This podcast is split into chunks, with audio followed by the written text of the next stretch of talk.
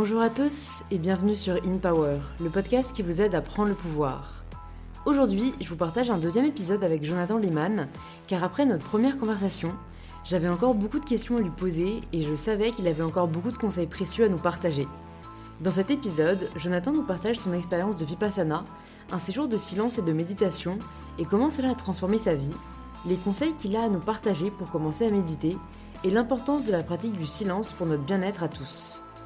Jonathan nous partage aussi sa vision de la spiritualité et pourquoi il n'a aucune honte à parler de shopping spirituel et du fait d'aller piocher dans différentes pratiques pour trouver notre propre spiritualité qui nous parle le plus. Enfin, Jonathan nous partage aussi comment il arrive à associer sa vie d'entrepreneur à celle d'étudiant du bonheur, la question qu'il faut se poser pour être un entrepreneur épanoui et le secret qui mène à des opportunités et des projets qui marchent. Si vous appréciez écouter InPower, c'est en vous abonnant au podcast sur l'application que vous êtes en train d'utiliser et en laissant 5 étoiles sur Apple Podcast ainsi qu'un petit mot sur pourquoi vous appréciez l'écouter que vous pouvez soutenir le plus le podcast. Je remercie aujourd'hui Jessica qui a laissé le commentaire suivant. Coucou Louise, je ne mets jamais de commentaires sur les réseaux sociaux, mais là aujourd'hui je te laisse un commentaire pour te dire bravo et merci pour ce podcast tellement inspirant.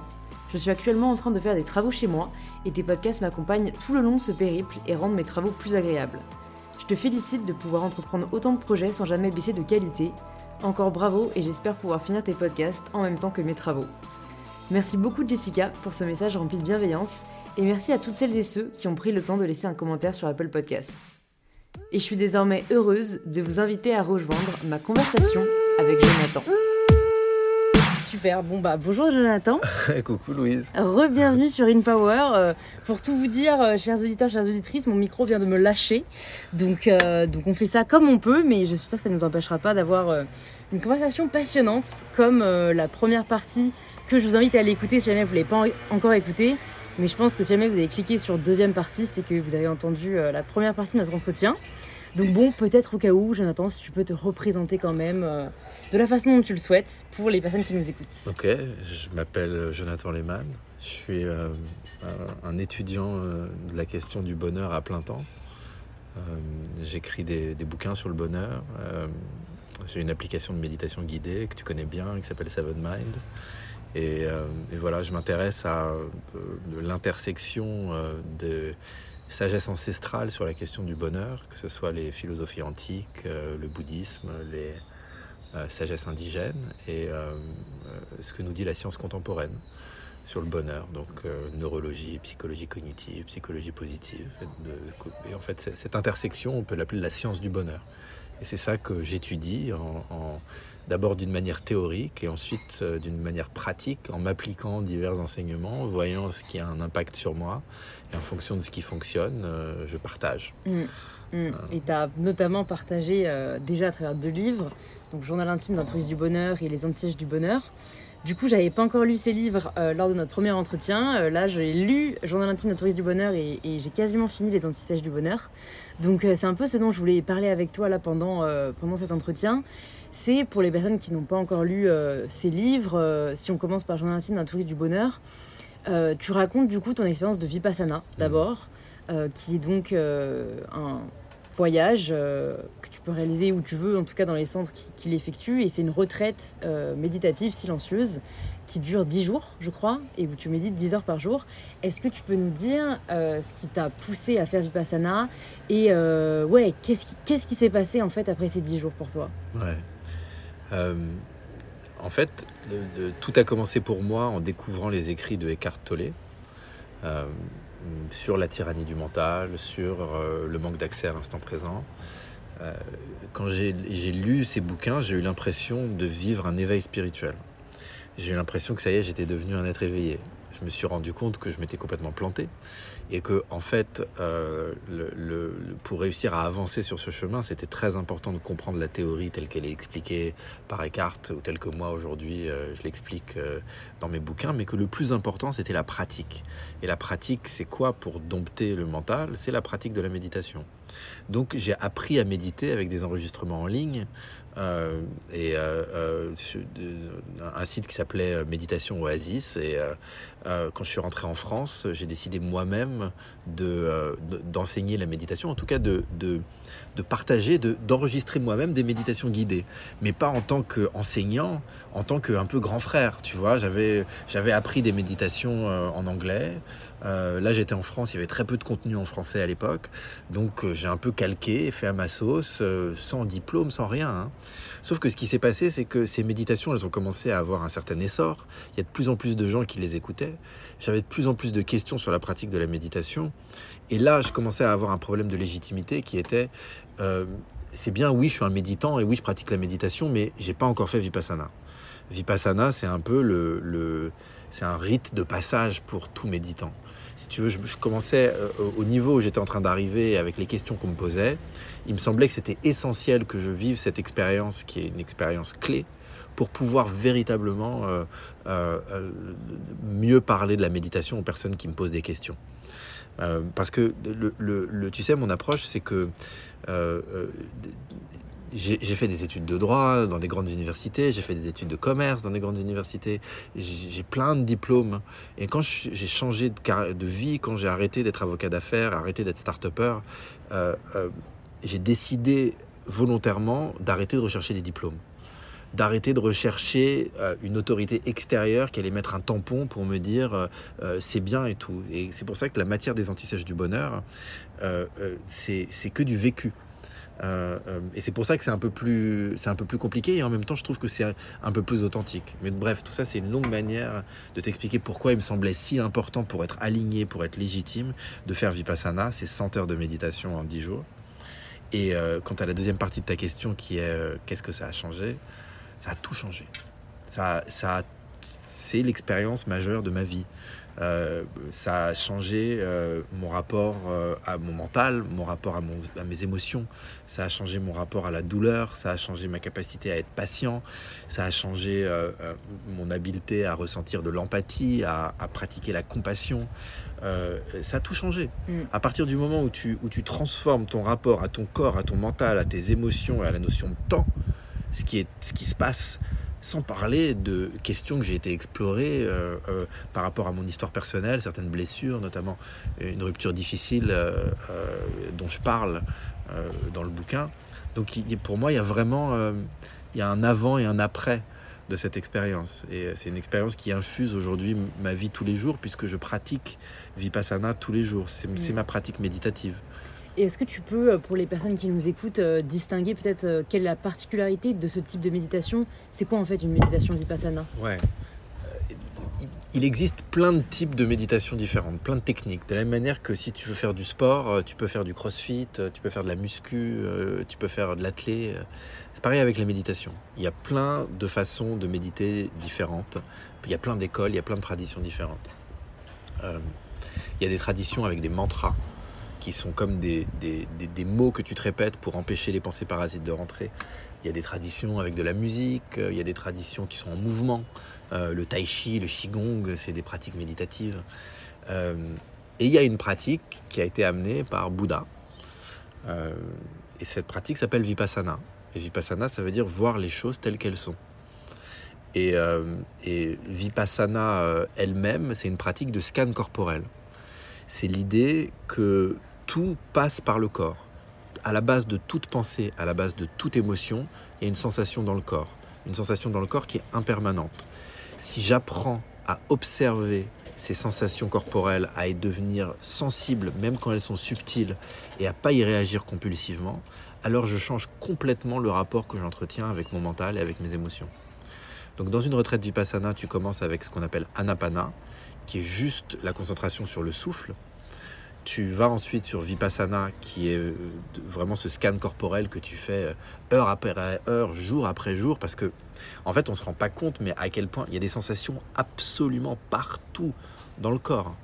Mais euh, si je te demande là de ressentir les sensations exactes qu'il y a dans ton épaule droite, c'est possible que tu sentes rien, parce que t'es pas t'es pas encore vachement habitué, parce que ça demande comme tout de la pratique.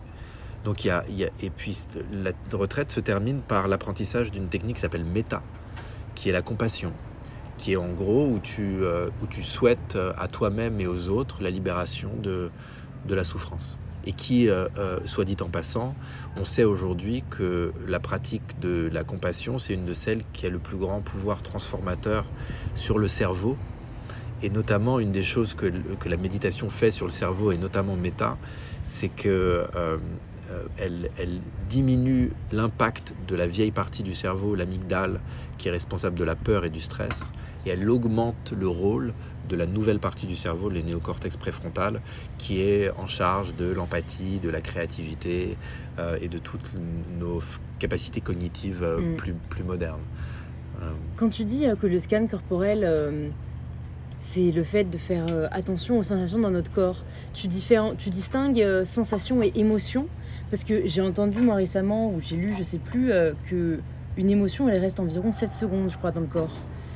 Donc je me vois mal toute la journée être à la recherche d'émotions. Et moi, je t'avais dit euh, déjà que euh, je, suivais avec beaucoup de, discipline et de rigueur tes méditations chaque jour. Mais c'est vrai que je suis toujours un peu démunie face à la question de essayer de ressentir ton humeur du moment.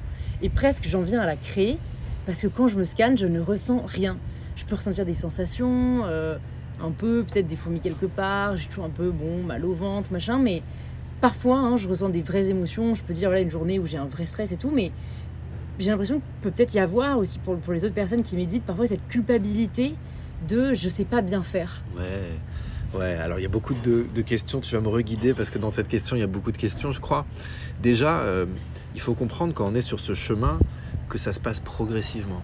Il faut du temps si tu, si tu veux apprendre à danser le ballet, c'est pas du jour au lendemain que tu vas, euh, euh, que tu vas être une, virtuose. Mm. Euh, si tu veux apprendre à jouer au tennis, tu vas pas frapper des coups droits comme Nadal après-demain. Mm. c'est pareil avec la voix méditative. Développer la faculté d'attention développer cette sensibilité, ouvrir son cœur, c'est des choses qui, qui, demandent une vraie euh, euh, euh, pratique mm. et qui demandent une expertise. Donc il faut y aller progressivement. Sur la question de la différence entre les émotions et les sensations physiques, en fait, c'est très intéressant et ça dépend comment tu définis une émotion. Mais prends la colère par exemple. Moi, quand je ressens de la colère, je ressens une contraction au niveau de mon plexus solaire. Je ressens euh, une accélération de mon rythme cardiaque. Je ressens euh, ma mâchoire qui va peut-être se contracter. Et parfois, j'ai mes poings aussi en fonction du niveau de colère qui se contracte. Tout ça, c'est des sensations physiques mm. qui se passent et qui sont... Euh, donc là, tu pourrais dire émotion égale sensation physique. Donc là, c'est Vipassana t'apprend à observer ces sensations physiques sans rajouter un relais mental. Avant d'être méditant, ce qui se passe, c'est que, imagine, tu as cette colère qui effectivement dure très peu de temps, qui est complètement impermanente. La sensation physique, elle va durer 7 secondes. Je sais pas, je connais pas cette étude, mais ça, me paraît tout à fait euh, euh, probable. Mais ce qui se passe après, quand on est identifié à notre mental, c'est que le mental prend le relais. Imagine, je me suis mis en colère, je prends toujours cet exemple avec ma mère qui m'a dit un truc pour m'énerver, je vais ressentir physiquement la colère, mais juste derrière, si je suis identifié à mon mental et que je suis pas un méditant, je vais commencer à avoir des histoires dans ma tête sur elle abuse, euh, euh, je peux pas croire, euh, euh, elle devrait pas faire ci, elle devrait pas faire ça, etc. C'est très possible même que les sensations physiques soient parties à ce moment-là et que maintenant je suis juste dans ma tête, mm. ou alors qu'avec ce que je suis en train de faire avec ma tête, je suis en train de faire perdurer les sensations physiques. Mm. Mais ce qui est intéressant, c'est que la sensation physique qui était là à la base, qui, est la seule chose en fait contre laquelle je puisse rien faire, elle est plus là. T'as raison. Donc euh, euh, c'est le, vipassana est intéressant de, parce que tu peux aujourd'hui quand j'ai de la colère, je dis ah alerte il y a de la colère en moi. Donc là, je sais que c'est une partie différente de mon cerveau qui est aux commandes. Je sais que je vais être en gros un peu plus bête, parce que la colère te rend bête pour pouvoir te faire agir euh, euh, rapidement.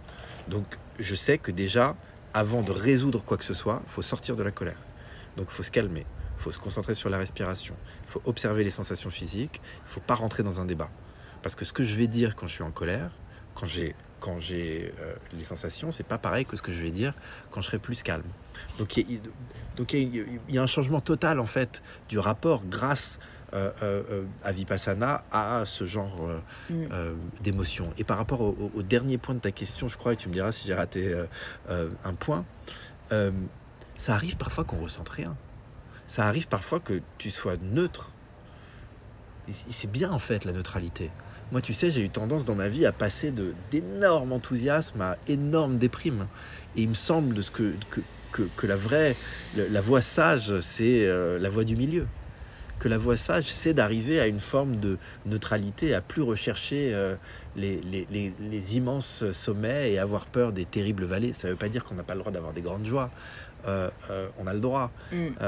Mais mais tu peux ressentir une forme de neutralité et c'est normal et c'est pas grave si au début que tu fais cette pratique du body scan, euh, tu ressentes pas toujours quelque chose. Mm. Observe, est-ce qu'il y a quelque chose? Est-ce que je suis, est-ce que je suis relâché? Est-ce que je suis tendu? Euh, euh, Tu peux, tu peux peut-être même investiguer à contrario. Tu ressens rien. Mais est-ce que je ressens du stress? Est-ce que je ressens de la colère? Est-ce que je ressens de la tristesse? Tu peux faire une checklist comme ça. Si tu ressens pas ces choses, c'est très bien. Mm. Tu peux ni ressentir ces choses, ni ressentir un grand enthousiasme avec l'impression que c'est en train d'exploser dans ton, euh, euh, dans, dans ton torse. Mm, mm. C'est cool. Mais c'est intéressant que tu parles de neutralité et comme quoi c'est quelque chose auquel on peut aspirer parce que j'ai l'impression, enfin j'avais l'impression euh, que, que un de mes problèmes c'était justement de pas réussir à assez ressentir mes émotions et que je les avais peut-être plus ou moins, tu vois, shut down. Et en gros, euh, euh, de ce que je pouvais lire, en fait, c'était très mauvais de ne pas ressentir les émotions justement dans notre corps parce que ça veut dire qu'on est déconnecté.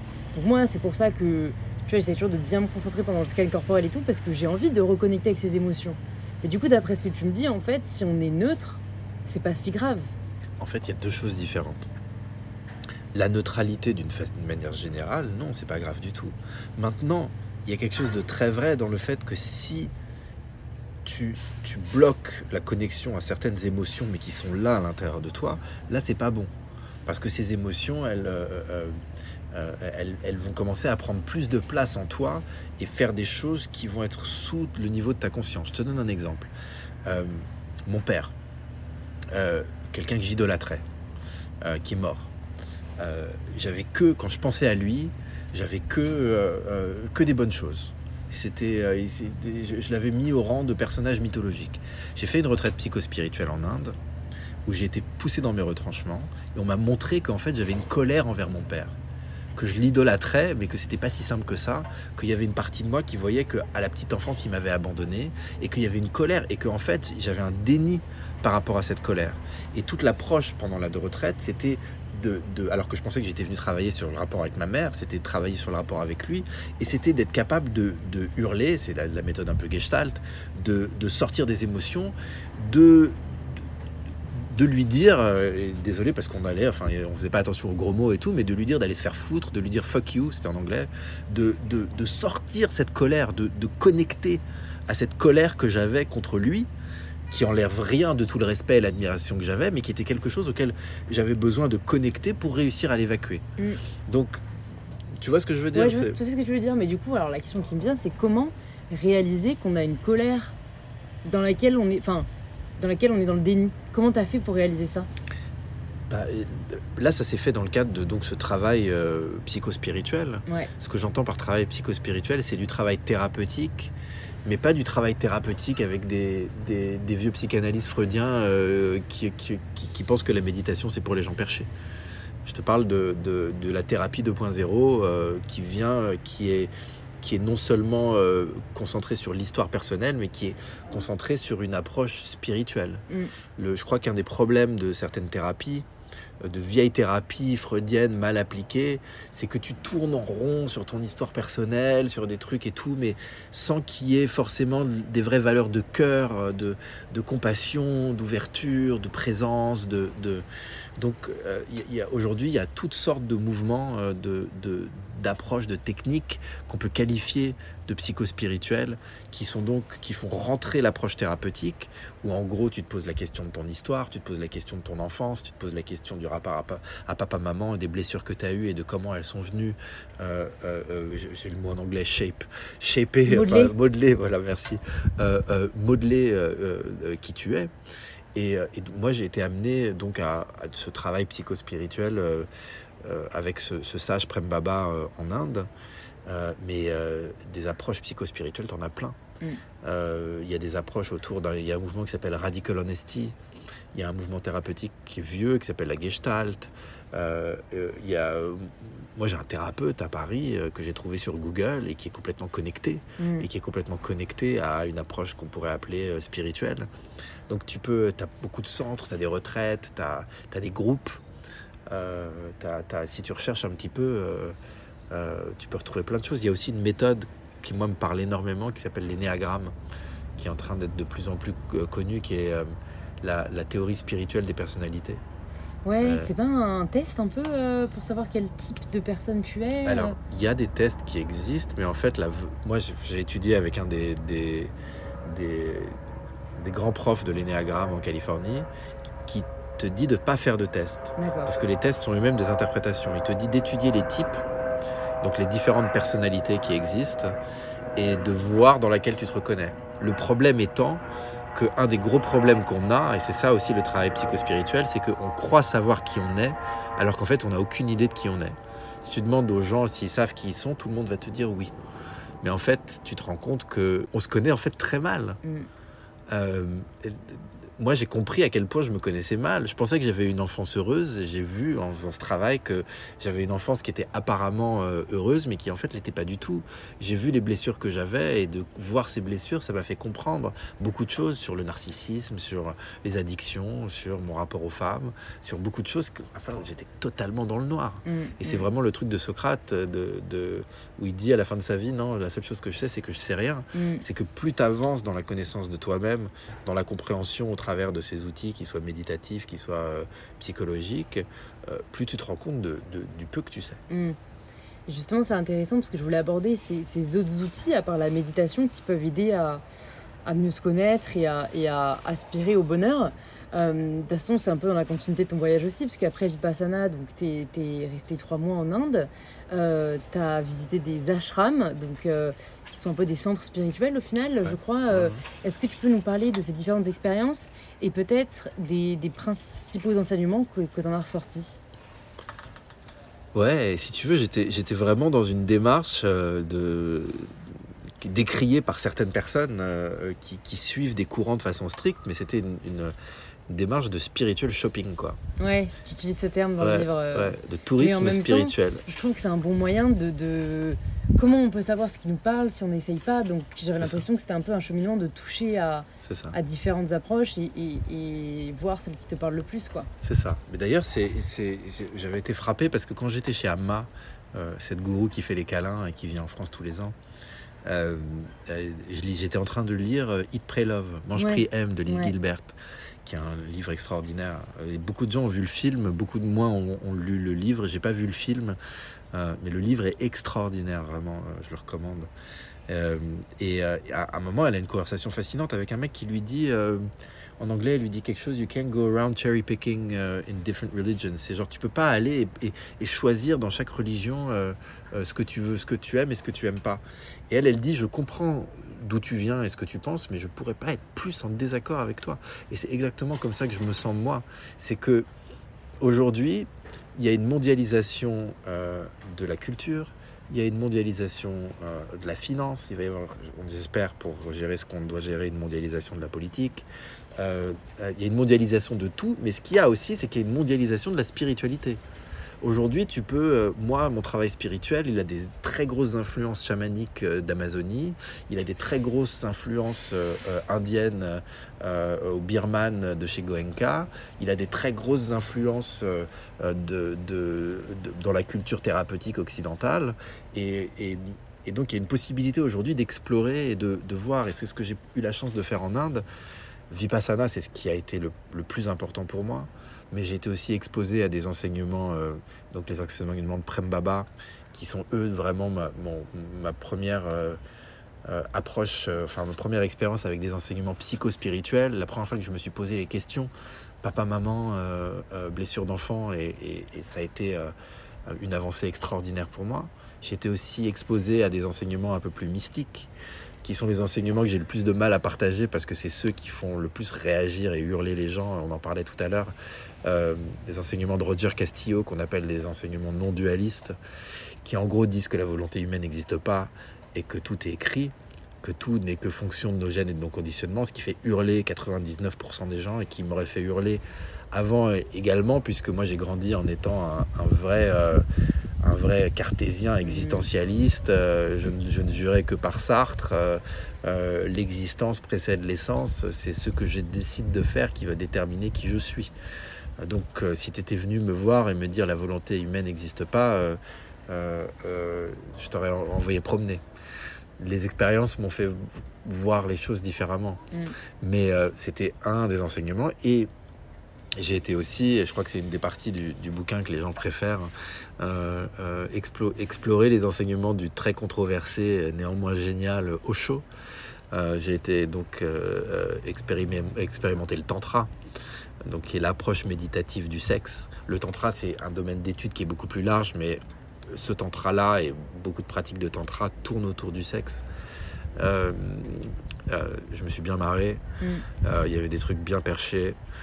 Euh, notamment, on en parlait tout à l'heure, des moments où tu hurles, où tu sors tes émotions de cette façon-là, euh, des méditations en dansant, euh, des, méditations où tu parles en charabia, qui s'appelle le gibberish, comme si c'était un enfant de 4 ans qui parlait russe ou chinois des trucs un peu dingues. Hein. Tu, te retrouves dans des groupes avec des gens qui sont en train, avec 40 personnes qui sont en train de faire en faisant des gestes et tout, et tu te dis, mais dans quoi je suis tombé, quoi Genre, c'est vraiment la vision la plus folle de ma vie. C'était ce moment pendant une heure de gibberish euh, euh, dans une salle euh, qui ressemblait, comme avait dit mon pote à l'époque, on aurait dit une salle à partouze. Il y avait des, des, des, miroirs au plafond, il y avait des canapés, des trucs et tout. On était là dans nos robes Bordeaux à, à, à, hurler en gibberish. j'ai vu des. J'imagine non, mais j'ai vu, j'ai vécu des scènes folles dans ma vie, mais, mais aussi folles que ça, rarement. mais ce qui est dingue, mm. c'est que tu sors de là. Tu t'es prêté au jeu tu te sens trop bien. T'as une vibration, tu sais, t'as un truc, t'es genre. Oh, tu te sens connecté et tout, tu te sens. Le but, ça s'appelle no mind, ça veut dire de faire taire le mental. Et toi et moi, on en sait quelque chose parce que nos, nos mentales, euh, ils s'arrêtent jamais. Euh, et là, de voir le mental, et ça y est, je l'ai épuisé avec le gibberish, mm, mm. ça fonctionne et tu te sens, tu sais, c'est une sensation. Et c'est extrêmement difficile à décrire avec des mots. C'est comme, c'est ce que je dis tout le temps aux gens à qui j'essaie de, de, de, convaincre de méditer. Je dis, je peux vous parler pendant des heures de ce que c'est que méditer, mais pour que vous compreniez ce que ça fait, il faut que vous le fassiez vous-même. Si tu n'as jamais eu d'expérience sexuelle, si tu n'as jamais mangé un gâteau au chocolat, si tu n'as jamais été à un concert des Red Hot Chili Peppers, je peux te raconter pendant trois heures ce que c'est, mais tu auras une compréhension infiniment petite par rapport à ce que tu vas vraiment comprendre une fois que tu vas vivre le truc. C'est pareil avec la pratique de la méditation et c'est pareil avec des trucs comme le gibberish ou comme euh, toutes ces autres pratiques-là. Mm, mm.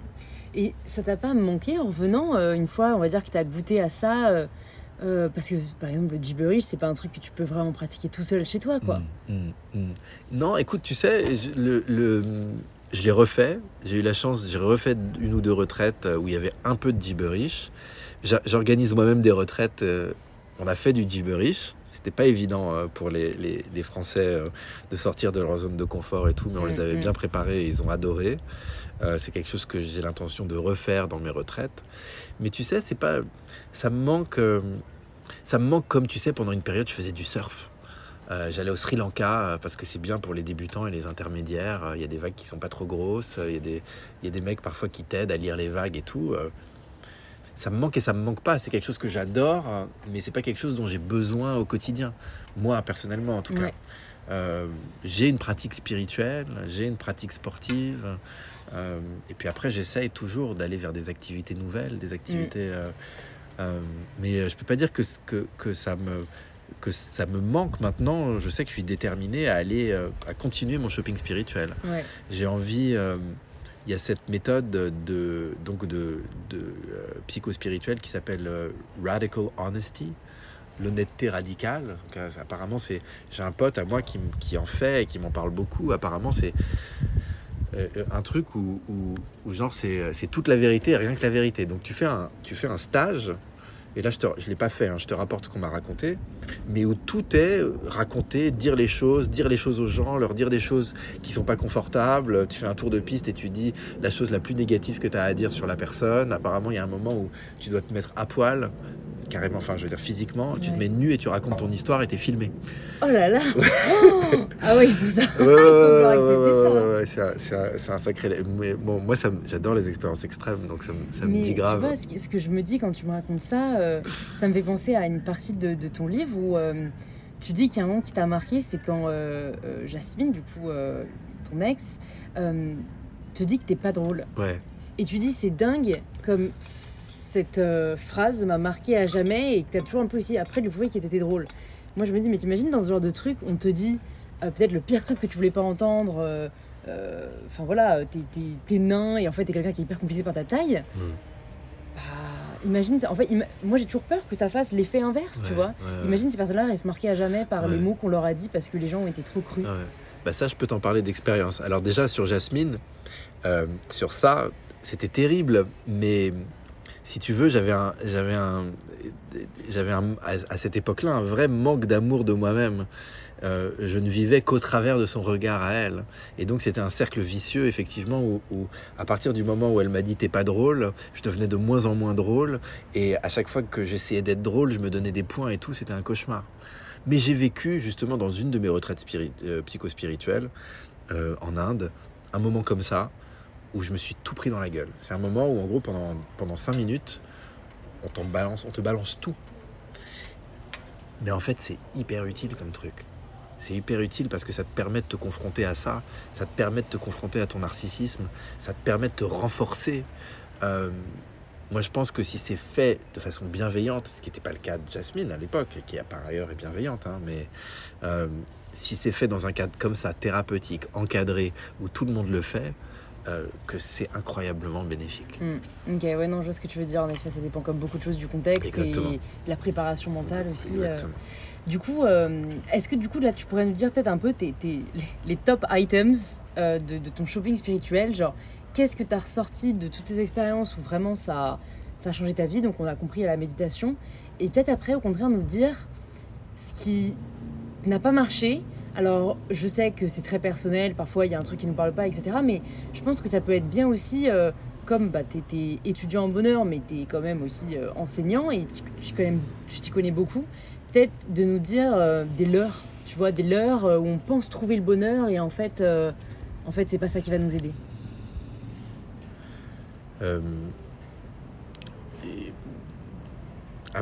Tu sais, c'est vraiment, euh, je crois, le, pour ce qui est de la pratique spirituelle, c'est un peu comme la musique, quoi.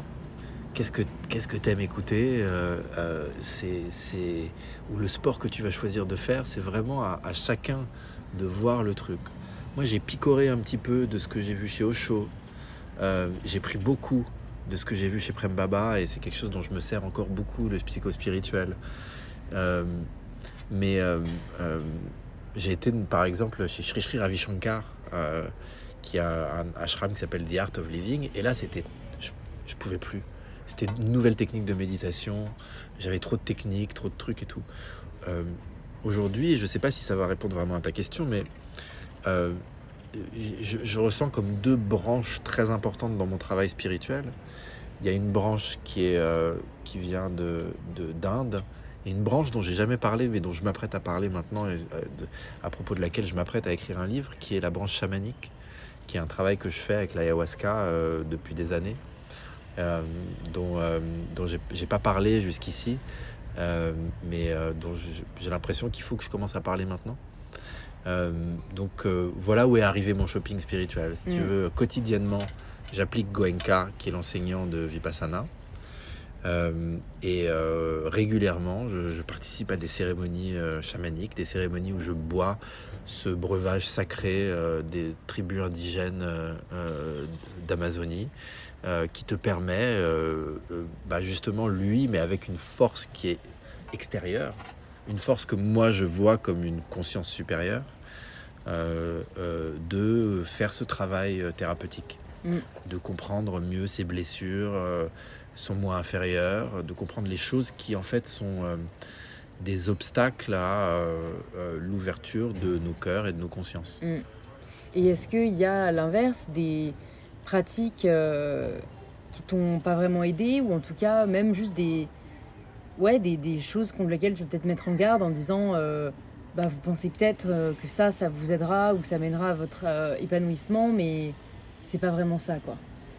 Je sais que tu fais la distinction notamment entre plaisir et joie. Ouais. Donc les plaisirs qui sont extérieurs euh, et la joie qui est intérieure, mais je me dis peut-être au-delà de ça, ouais, des, des déceptions ou des dérives que tu vois, peut-être contre lesquelles il faut, il faut aussi mettre en garde.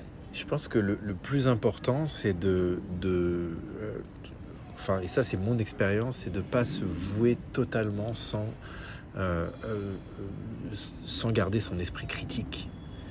Euh, parce que moi, c'est une des erreurs que j'ai commises. Si tu veux, J'ai mis des maîtres sur des piédestals, piédestals, piédestaux, on dit, fait. Je pense. hein, ouais. Euh, en me disant qu'ils étaient éveillés, qu'ils étaient arrivés. C'est ce que j'ai fait avec mon chaman dans l'ayahuasca, c'est ce que j'ai fait avec Prem Baba. Et après, bien sûr, dès que tu mets quelqu'un sur un piédestal, à un moment ou à un autre, surtout si tu as le regard critique, ils vont tomber de leur piédestal. Maintenant, j'ai une approche qui est différente. Euh, je comprends que l'éveil définitif n'existe pas, ou en tout cas, s'il a existé, c'est une anomalie historique, qu'il y a des personnes qui euh, ont des défauts comme moi, j'ai des défauts, mais qui sont quand même capables de partager des choses et que euh, c'est à nous de voir euh, qu'est-ce qu'il y a à apprendre ici et, qu'est-ce qui va me faire du bien, qu'est-ce qui fait du sens. C'est à nous de, de, de- de, je crois, de faire marcher notre sens critique. Je peux pas te dire, aujourd'hui, je peux te dire, oui, la, la technique méditative de Sri Sri Ravi Shankar, moi, j'ai pas accroché. Mais j'ai pas accroché parce que euh, j'avais déjà trop, j'étais, j'avais Ama qui m'avait donné un mantra, je faisais la, la, la, la technique de, de, de Goenka, j'avais déjà mes méditations préexistantes, c'était trop. C'est, tu peux pas, c'est, tu peux faire trois sports, tu peux pas faire huit sports. Mm, mm. Euh, euh, c'est, un peu ça. Je pense que, moi tu sais, je crois que la vie elle est magique. Euh, je pense que la vie elle met des, des personnes, des expériences sur notre passage. Euh, à nous d'être ouverts. En général, la vie, elle vient nous donner ce dont on a besoin. C'est ce que je crois. Euh, J'ai une discussion avec mon, amie éditrice euh, Camille sur ça, qui elle me disait qu'elle croyait pas du tout dans l'intelligence de l'univers ou la magie de la vie. Et, et, et voilà, c'est une de, mes, de, de mes, mes gros objectifs de la convaincre, de convaincre tout le monde d'ailleurs de ça.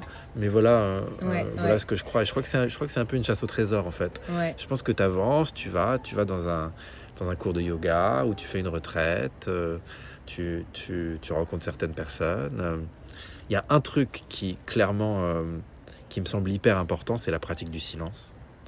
Euh, c'est euh, évidemment aller faire Vipassana. S'il y a la possibilité d'aller faire Vipassana, c'est le truc que je recommande le plus. Et je tiens à dire pour les personnes qui nous écoutent, parce que je sais que c'est une interrogation qu'on peut avoir, Vipassana est gratuit Oui, pour tous, parce Oui. qu'il repose sur un système de dons de la part des personnes qui l'ont déjà fait. absolument. Donc voilà, ça aide quand même, ça lève quand même une grosse barrière. C'est ça, c'est ça. Mais il y a énormément de demandes. C'est pour ça que j'ai été le faire en Inde. Parce que c'était impossible d'avoir une place en France. En plus, là, il y a cet auteur français, euh, Emmanuel Carrère, je crois, qui Mm. vient de sortir un, un livre qui s'appelle Yoga, où justement il parle de Vipassana. Je crois que le livre, là, il est numéro un des ventes. Donc ça va pas aider Ouais, pour les... euh, à euh, libérer des places. ouais, à libérer des places. Euh, et, euh, et voilà, il y a, je te parlais tout à l'heure de, de mon amie euh, euh, Jeanne Dujardin qui organise des séjours silencieux. Ça s'appelle Silence Expérience. C'est une sorte de baby vipassana. euh, C'est un peu, c'est pas gratuit, c'est même un petit peu, c'est confortable. Euh, donc c'est si on veut expérimenter le silence quelques jours avant de se jeter euh, dans le grand bain. Je pense que ça c'est euh, le Ça, silence, ouais, le, le- le silence que ce soit dans le cadre d'une retraite ou que ce soit une pratique seule chez soi. Mm, Ça me semble être une des, un des éléments essentiels mm.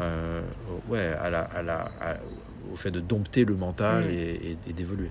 C'est vrai qu'on le dit pas assez parce que tu vois, moi, ça me paraît presque contre-intuitif. Euh, je te disais dans le livre, ce qui m'a le plus attiré, c'est justement ces défouloirs où on hurle, où on crie. Je me dis, moi, c'est peut-être que c'est le truc où j'ai plus l'impression d'en voir l'utilité, tu vois, où on se dit, ok, on extériorise.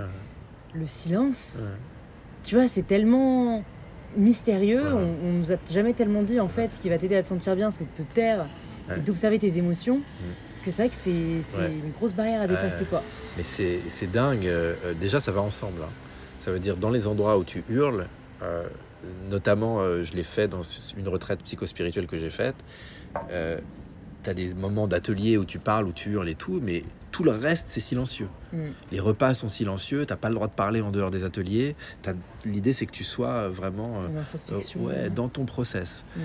Et, j'ai fait une des retraites de Jeanne euh, récemment, et il y avait, euh, il y avait deux personnes avant, c'était que pour un week-end, mais qui étaient complètement angoissées de pas parler pendant deux jours.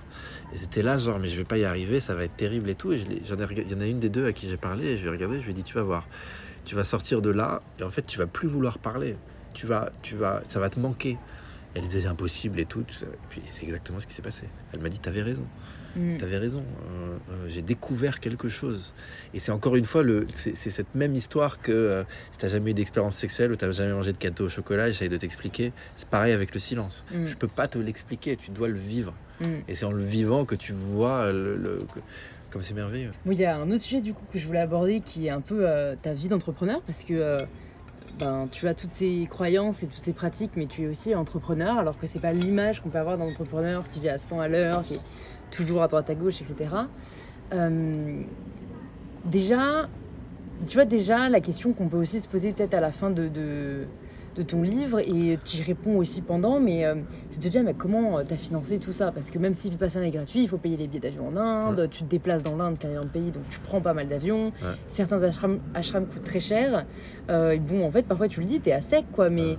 euh, pour les personnes qui se posent la question ou qui ont cette barrière mentale de se dire bah, je peux pas me le payer, euh, qu'est-ce que tu leur dirais et quel a été toi ton processus de réflexion euh, euh, Bon, même si bon, voilà, je sais que tu avais déjà le blog Les Messages du Bonheur notamment. Ouais, ouais, ouais, ouais, ouais. Écoute, sur mon cheminement à moi, ce qui s'est passé, c'est que euh, déjà j'étais avocat d'affaires et j'avais un appartement que j'avais acheté, que j'ai revendu, euh, avec lequel j'ai fait une plus-value. Donc j'avais des économies Ouais. qui m'ont pas duré euh, le temps qu'il m'a fallu pour me remettre sur pied. Donc j'ai eu une période où, où- où je vivais sur mes économies. J'ai eu une période où j'avais plus un rond euh, et où donc euh, voilà, je vivais, euh, je m'achetais plus rien, euh, je dormais sur des canapés et tout. euh, et, grâce à l'activité des antisèches du bonheur, aujourd'hui, je peux, je, gagne de l'argent. Je fais des séminaires en entreprise. J'ai travaillé beaucoup avec la société Decathlon, notamment qui était mon premier client régulier, avec qui j'ai élaboré beaucoup des méthodes qui aujourd'hui sont dans mes retraites et dans mon deuxième livre, Les Antisèches du Bonheur. Et puis voilà, j'écris des bouquins, j'ai une application de méditation, euh, euh, je fais des retraites, euh, euh, je, fais- je fais des conférences. Maintenant, euh, j'ai- j'ai mais si tu veux, quelque chose de très important que je veux dire par rapport à s'il y a des, des- des jeunes entrepreneurs euh, qui nous écoutent et qu'il faut que la question elle soit vite répondue. Euh, mais euh, je me suis toujours posé la question avant, et notamment quand j'étais start en Californie, de comment je vais gagner de l'argent. Comment je vais gagner de l'argent, comment je vais gagner de l'argent, comment je vais gagner de l'argent. Et quand je suis arrivé à faire ça, à faire les antisèches, j'ai dit j'arrête de me poser cette question. Euh, je vais faire confiance à la vie. Et la question que je vais me poser, c'est comment est-ce que j'apporte quelque chose de valeur aux gens? Comment est-ce que je donne quelque chose aux gens qui va leur faire du bien? Et je fais confiance à la vie que l'argent viendra, que si je fais ça, et l'argent viendra. C'est la première fois de ma vie, si tu veux, où j'étais pas en train de micromanager ce qui allait se passer du moment où j'allais créer quelque chose au moment où j'allais me- mettre le chèque dans ma poche. Et, et ça s'est passé exactement comme ça. Ça veut dire le, le livre s'est manifesté, euh, que ce soit l'éditeur qui est venu à moi, ou alors le, le livre lui-même qui s'est manifesté en sortant du Passana. L'application de méditation, pareil, elle, elle s'est manifestée à moi. C'est des, des, les, les- les gens qui avaient l'application leader en Allemagne, Seven Mind, qui sont venus me voir euh, au travers de The Family euh, pour... Ah. euh, ouais, Tu ouais. connais du coup Alice ou Ouais, et tout C'est- C'est c'est Balthazar, c'est grâce à. Balthazar qui, euh, que, que j'ai rencontré Seven Mind. euh. J'avais travaillé no- un, un petit peu, euh, j'avais essayé de les convertir à la méditation, un peu, euh, notamment Alice et Balthazar. Ouais, bah, je pense Euh, qu'Alice est très euh, sensible, hein. ouais, enfin, des croyances très similaires aux tiennes. ouais, euh. ouais, C'était une belle rencontre euh, de famille. euh, et, euh, mais ouais, donc, euh, euh, donc tout ça s'est fait en fait naturellement. Mm. Et, euh, et- et je suis arrivé à un stade aujourd'hui. Euh, donc oui, je suis clairement, je suis entrepreneur. Parce que j'ai- plein d'activités différentes. Mais contrairement à quand j'étais start-upper en Californie et où il fallait absolument que telle et telle chose se passe, et je crois que c'est ce que je te disais la dernière fois, là je vois, j'ai un projet de livre, je vois si ça fonctionne, ça fonctionne pas, j'ai un projet d'application de méditation, je vois si ça fonctionne, ça fonctionne pas, une conférence, un truc, euh, il y, a, si tu veux, j'ai confiance que cette matière, elle fait du bien aux gens parce que c'est des retours que je reçois, je ne sais pas quelle forme ça doit prendre exactement. Je fais confiance à la vie pour me le montrer. Et surtout, j'essaye de ne pas aller contre le flot. Quand il y a quelque chose qui veut pas, bah ça veut pas. Par exemple, j'ai eu, j'ai eu quatre fois là un projet d'émission de télé. Euh, qui avec différentes boîtes de prod, euh, euh, des rendez-vous avec différentes chaînes, une émission sur le bonheur et tout. À chaque fois, ça s'est pas fait. Bon, c'est que c'est pas, c'est que c'est pas encore le moment. Mm, mm. Ça se fera peut-être un jour, ça se fera peut-être pas. On verra. Euh, c'est comme ça que j'essaye d'approcher, euh, d'approcher les choses. Ça répond à ta question? Ça répond totalement à ma question et, j'ai rigolé quand tu as dit. Euh, enfin, en fait, j'avais la phrase dans ma tête. Moi, ce que je cherche à apporter, c'est de la valeur aux gens. Et j'ai toujours réfléchi de cette manière-là. C'est-à-dire, à chaque fois que j'ai fondé un projet, c'est parce que j'avais envie d'apporter de la valeur. Et mon processus de réflexion, ça a toujours été bah, comment je peux apporter de la valeur. Et d'abord, ça a été avec mon compte Instagram, après avec ma chaîne YouTube, après avec le podcast, maintenant avec la marque de lingerie qui, je pense, va aider, j'espère, beaucoup de femmes à se sentir bien dans leur peau. Et du coup, quand t'as sorti pile poil la phrase, j'ai ri parce que je me dis, mais en fait, c'est vrai que moi, quand on me demande des conseils sur comment faire un projet qui marche, le premier truc que je dis, c'est apporte de la valeur, apporte de la plus-value parce que, parce que si, c'est tout l'intérêt de la chose en fait. Et après, les opportunités viendront à toi. Et c'est vrai que je crois pas au process de se dire qu'est-ce qui va me rapporter le plus d'argent ou même de l'argent tout court. Enfin, si tu cherches la valeur, c'est qu'il y a un besoin quoi. Exactement. Il y a une question aussi que je voulais te poser. Euh, je pense qu'aucune de tes journées se ressemble, mais je pense que ça peut aider peut-être à, s'imaginer comment on peut allier justement un mode de vie euh, euh, où tu es à l'écoute de toi et où tu n'es pas dans ce rush qu'on peut imaginer de la vie d'entrepreneur, mais où tu as aussi tous tes projets. Est-ce que tu pourrais nous dire, euh, pas une journée type, mais bah, peut-être demain, tu vois Ah bah non, demain en plus tu pars encore, c'est pas représentatif. Bon, est-ce que tu peux nous donner en gros une idée de tes journées? Ouais, écoute, mais comme tu dis, mes journées, elles varient, elles varient énormément. quand j'écris, euh, elles sont tournées autour de ça. Mm. Quand j'écris, euh, j'essaye d'écrire par bloc d'une heure et demie ou deux heures. Il m'en faut pas plus de deux dans la journée, et c'est suffisant. Euh, des moments où j'éteins tout hein, pour être pleinement focus. une, journée, elle commence toujours par de la méditation. une journée, elle va toujours avoir un moment d'exercice physique. Ça peut être juste aller me balader euh, au bois, comme ça peut être faire du hot yoga, comme on a fait ensemble tout à l'heure. Euh, j'ai une passion pour le tennis. Euh, dans une journée, il y a souvent, donc il y a souvent un élément de création. J'essaye en tout cas, que ce soit écrire des méditations pour Seven Mind, que ce soit bosser sur un de mes projets de livres. Il y a souvent aussi une partie un peu plus business. Euh, bah, comme ce qu'on est en train de faire là. Je parle de promotion, de discussion, de podcast, d'interview, de, de, communication, je dirais plutôt. Euh, euh, mais qui est moins dans la création et plus dans le partage mm. des, des, des, idées. Il y a, tous les jours, il y a, y a des échecs en ligne, parce que je suis passionné d'échecs. Euh, et il y a de la lecture. Je, suis là dans mon dixième livre consécutif de Robin Hobb, qui est le coup de foudre littéraire de ma vie. C'est des histoires de fantaisie, de dragons, de, de, de, liens avec des animaux. C'est spirituel, c'est, magnifique. J'ai jamais lu un auteur de dix bouquins consécutifs d'un même, même auteur. Mm. Euh, mais là, c'est en train de complètement changer ma vie. J'en ai encore euh, six à lire. Euh, et donc ça, surtout pendant le confinement, ça, ça avait une, une, place très importante. Je lis beaucoup de livres sur euh, la neurologie, sur les sciences sociales, sur donc ça, ça prend une place. je mange très souvent des bols d'açaï et des plats de pâtes. D'accord. C'est les deux trucs dont je me nourris le plus.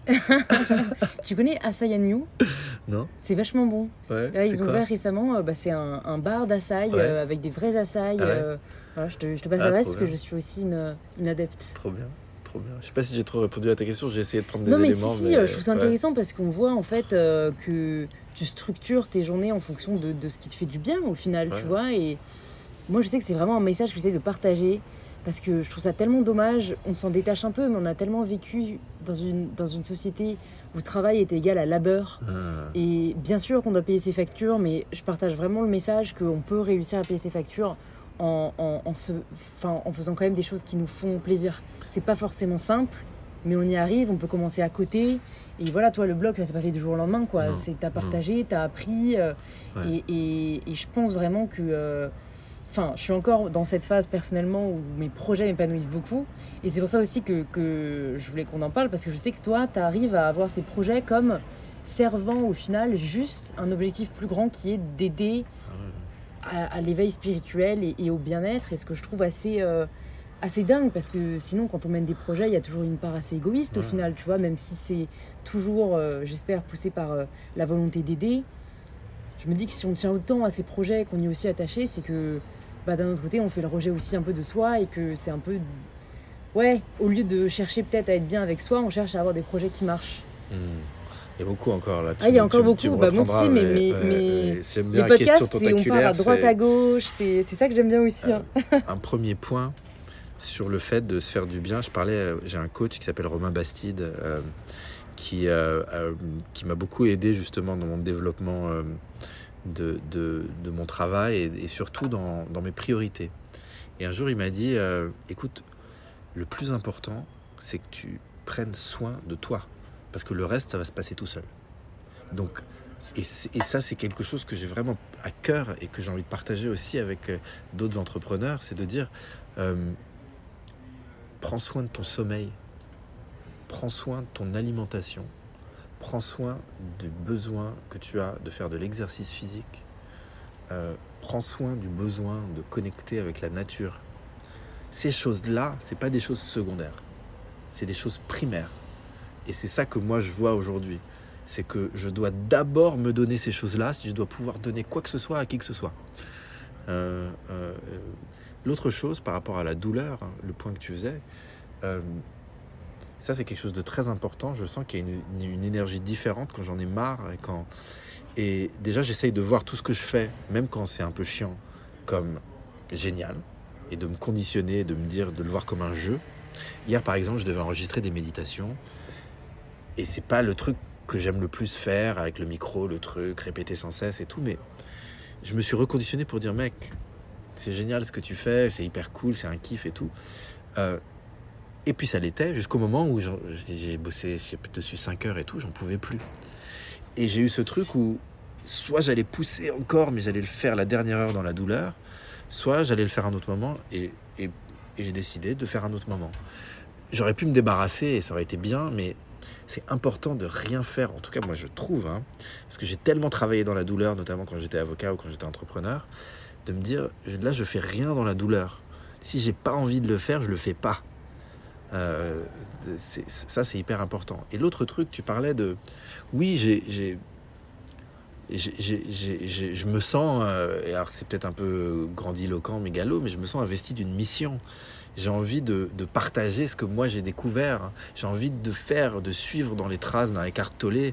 De, de- je vois le bien qu'il a fait, comment il a transformé ma vie. Je trouve ça, il n'y a, rien qui me semble plus beau que de pouvoir comme ça aider à transformer la vie des gens, à, augmenter les capacités de, conscience, de connexion à soi-même et à la nature, d'empathie, de compassion. euh. Euh, donc, il y a quelque chose qui est vraiment euh, que tu peux appeler altruiste, mais attends, mon ego, il est bel et bien là. hein. Il n'est pas parti du tout. Il y a de l'ego partout. Et l'ego, une fois, euh, j'avais une pote qui m'a dit my, my ego is getting smarter. Euh, mon, mon ego devient de plus en plus intelligent et c'est vrai. Et c'est vrai, l'ego, il est, il est, c'est une sacrée bête. Et si tu veux, euh, euh, mon narcissisme, mon ego, ils sont toujours là. Quand je, quand je, quand je passe, cette année, je suis passé avant qu'elle s'arrête sur l'émission de Laurent Ruquier. C'était pour mon ego, c'était la consécration de ma vie, quoi. C'était, c'était, j'en pouvais plus. Tu sais, j'en avais conscience, mais j'étais là. Donc, tu dois vraiment faire attention à ça. Et le truc, c'est comment est-ce que tu interagis avec? Et l'idée, c'est pas de, de, de faire semblant que ton ego est pas là. C'est pas euh, de- d'essayer de, de, de faire disparaître ton ego parce que c'est pas possible. C'est apprendre à bien le gérer. C'est apprendre à en faire un outil. C'est apprendre à pas le laisser prendre les manettes. Comme le mental au final. C'est ça, c'est ça. Ok. Alors, il y a une autre question que je voulais te poser, même si tu y as déjà un peu répondu. C'est si tu as des lectures à recommander euh, aux personnes qui nous écoutent. Oh là là. ouais, je sais. Oh là euh, là, en plus, bon, déjà, lisez les livres de Jonathan parce que non seulement ils sont top, mais en plus, dans les bouquins, tu recommandes des bouquins à lire. Oui. Mais là, peut-être, tu vas nous faire ton top 3. euh, tu- tu- les personnes qui nous écoutent, ils doivent acheter trois livres demain. Oh là là là À part les tiens. C'est Oh là là lesquels là là là là là, À part les miens.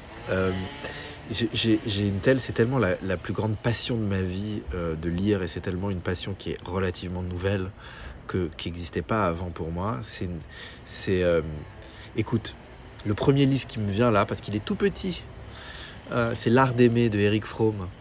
Euh, je te l'avais filé? Oui, ouais, ouais, mais ouais, tu sais que je viens de me rappeler. J'ai tellement été prise par tes bouquins que Ouais. j'ai oublié celui-là. Ouais. Donc, euh, super. Magnifique essai sur, sur l'art d'aimer, euh, écrit dans les années 50. euh, L'idée que aimer, c'est un art qui font donc acquérir la théorie, la pratique, faire la fusion des deux, qui est l'arrivée de l'intuition. Qu'est-ce que ça veut dire euh, euh, que ce soit un art C'est un process de, de, de, de- d'essai et de. Et, enfin, c'est, c'est magnifique. C'est magnifique. Euh, évidemment, mais je vais en faire plus que trois, hein, tu vas me laisser. Bah, vas-y alors. Euh, mes bibles euh, de, de B à bas euh, du travail spirituel avec celle-là, c'est les quatre accords Toltec de Don Miguel Ruiz, c'est les écrits de Eckhart Tolle. Euh, J'aime bien recommander en français Mettre en pratique le pouvoir du moment présent, qui est fin, euh, qui est pas très gros. Le- aucun de ces trois bouquins est gros, c'est important euh, parce que ça rend le truc un peu, un peu plus facile. Je suis obligé de recommander les livres de Robin Hobb là, qui ont fait un hold-up sur ma vie et qui sont spirituels sans être c'est des romans de fantasy. Moi, je lisais pas du tout la fantasy, c'était pas du tout là-dedans. Mais il y a quelque chose, c'est de la psychologie, c'est de la spiritualité, c'est c'est de l'aventure, c'est tout ce qui est magique avec la lecture. Il faudra que je te file euh, la première trilo- trilogie. Euh, Il y a un livre important qui est, euh, qui est sorti récemment d'un auteur qui s'appelle Michael Pollan, dont on a parlé, je crois, pendant la Ouais. première moitié. Je, je- c'est, le livre en anglais s'appelle How to Change Your Mind. Euh, en français, il a été traduit euh, Voyage aux confins de l'esprit, je crois. Michael Pollan, il a été traduit cette année. Hyper important sur euh, le- le- la promesse thérapeutique de la psilocybine, du LSD, euh, de, de, euh, un, un livre vraiment, vraiment majeur. Un auteur, hein, pour moi, qui est le plus grand penseur euh, contemporain, c'est évidemment Yuval Noah Harari. Euh, Sapiens, euh, Homo Deus, euh, 21 règles pour le 21e siècle. Là, il sort avec une version illustrée de Sapiens. Sapiens, c'est. euh, Tu l'as lu? Non, Pas encore? Non, tu mais il est sur ma liste, ouais. tu le lises absolument. Euh, il pense de manière transversale. Euh, il, te- il peut te parler en même temps de sciences, d'histoire, d'anthropologie, de sociologie. De... C'est fascinant. Tu comprends la condition humaine d'une autre façon. Euh, ça a changé ma vie aussi, ses écrits à lui. Il te décrit le futur aussi euh, euh, d'une manière qui est, qui est saisissante et qui te fait mieux comprendre les, les challenges d'aujourd'hui. C'est déjà pas mal. c'est déjà pas mal. c'est- Ouais, super. Je mettrai tout ça dans les notes du podcast. Vous inquiétez pas, comme ça, vous pouvez retrouver facilement. Une autre question que j'ai envie de te poser, c'est qui est-ce que tu aimerais entendre sur ce podcast? Qui est-ce que j'aimerais entendre Mais ça peut être n'importe qui. Ça peut être n'importe qui. Et ça peut être quelqu'un de. de, de- euh, Bah, dis-nous peut-être quelqu'un où ça va être chaud et quelqu'un c'est plus plausible. euh, quelqu'un, ça va être chaud. Bah, j'ai envie de dire Yuval Noah Harari. Ok. Euh, c'est, c'est la personne. euh, euh, c'est la personne euh, qui, m'impressionne le plus et qui, à mon avis, tient énormément de clés pour nous aider à, à évoluer et sortir de, de l'âge sombre. Euh, quelqu'un plus. euh, euh, Parce que tu connais beaucoup de gens quand même. Ou tu vois, tu peux te dire aussi quelqu'un que t'aimerais entendre ou quelqu'un que les auditeurs et les auditrices gagneraient à entendre. Il y a quelqu'un qui m'est venu, mais ça c'est complètement euh, rien à voir avec la choucroute, mais, mais, mais quelqu'un pour qui j'ai une grande, grande, grande admiration, euh, c'est Blanche Gardin. Euh, quelqu'un que, que- que- qui, qui m'impressionne beaucoup. Maintenant, beaucoup de personnes, c'est des là auxquelles je pense, c'est des personnes anglophones parce que c'est un peu ça que je fais, tu sais, de mon travail, c'est Traduire. c'est ouais, c'est aller m'abreuver surtout parce que de- de- c'est euh, en anglophonie et euh, donc euh, j'ai envie de te dire Yuval Noah Harari, j'ai envie de te dire Eckhart Tolle, j'ai envie de te dire Michael Pollan, j'ai envie de te dire les auteurs de de, de, de ces bouquins. Et toi, est-ce qu'il y a quelqu'un dans ton entourage qui tu penses pourrait faire beaucoup de bien, pour apprendre beaucoup de choses aux auditeurs, aux autrices d'InPower? Ah mais plein, plein, plein, plein. Bah écoute, la, la, première personne qui me vient en tête, c'est c'est Jeanne qui organise les, les retraites, les retraites en silence dans mon entourage. Mais, mais en fait, il y a plein de personnes dans mon entourage qui sont... Un, j'ai un ami, euh, Michael, qui est, euh, qui est spécialiste de l'approche psychospirituelle et qui est prof de tai chi et de qigong et qui est comme un grand frère euh, spirituel. J'ai mon coach Romain Bastide, dont je t'ai parlé, qui travaille avec des, des, champions de tennis et de golf et qui, qui lui, il, mm. amène la spiritualité. ça m'a toujours, j'ai toujours voulu recevoir un préparateur mental. Je sais pas si c'est ce qu'il fait un peu, mais un petit peu, ouais. Je trouve que ça pourrait être très intéressant. Et j'ai, il y a, y, a, Caroline Garcia aussi qui est qui est euh, une des meilleures joueuses de tennis au monde, une, je crois qu'elle est numéro 1 française, ou numéro 2 là, euh, avec qui on, parle beaucoup de ces thématiques-là, de la méditation et tout, et qui est en train de vivre un vrai, euh, une vraie transformation à ce niveau-là. Et, tu vois, je pense que écouter parler de cette transformation, Alizé Cornet aussi, qui est une autre joueuse de tennis française, qui vient de sortir son autobiographie, et où, où elle parle justement de tout ça de sa découverte de la méditation, de, parce qu'elle en plus elle revient d'assez loin, elle a un gros caractère. Mm. Euh, ces personnes qui vivent des changements. Ouais.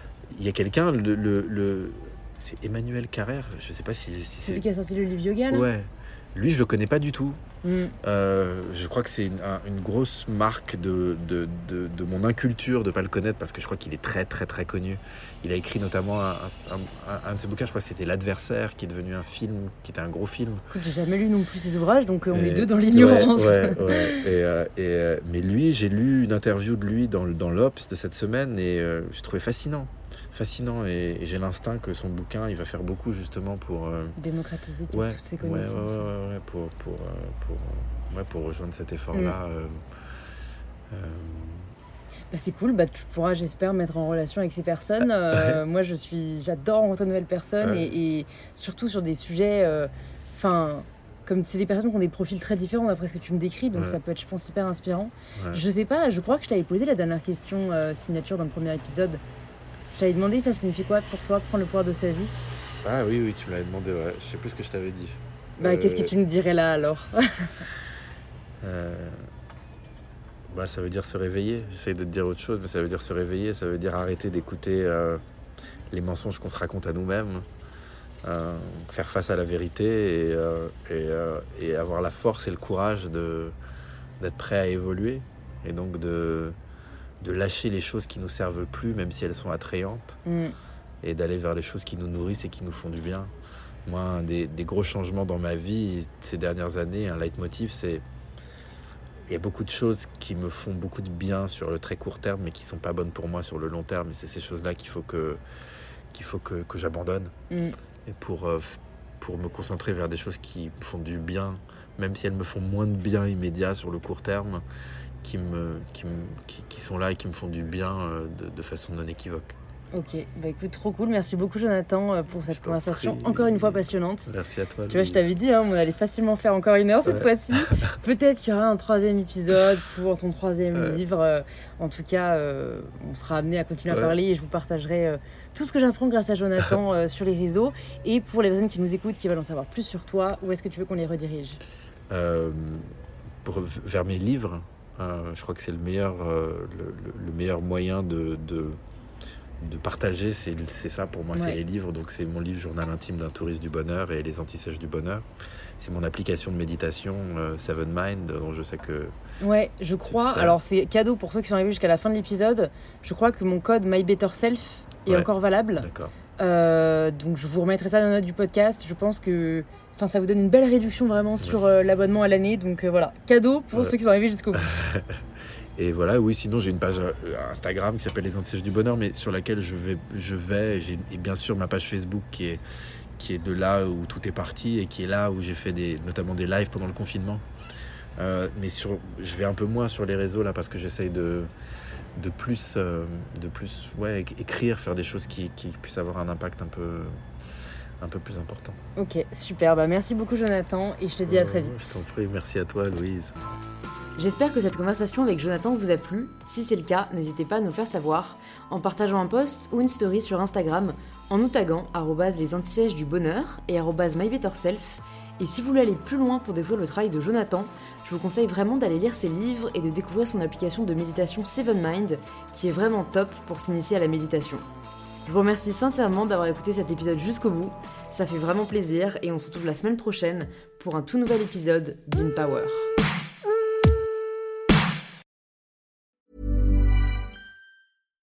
Here's a cool fact. A crocodile can't stick out its tongue. Another cool fact, you can get short-term health insurance for a month or just under a year in some states. United Healthcare short term insurance plans are designed for people who are between jobs, coming off their parents' plan, or turning a side hustle into a full time gig. Underwritten by Golden Rule Insurance Company, they offer flexible, budget friendly coverage with access to a nationwide network of doctors and hospitals. Get more cool facts about United Healthcare short term plans at uh1.com.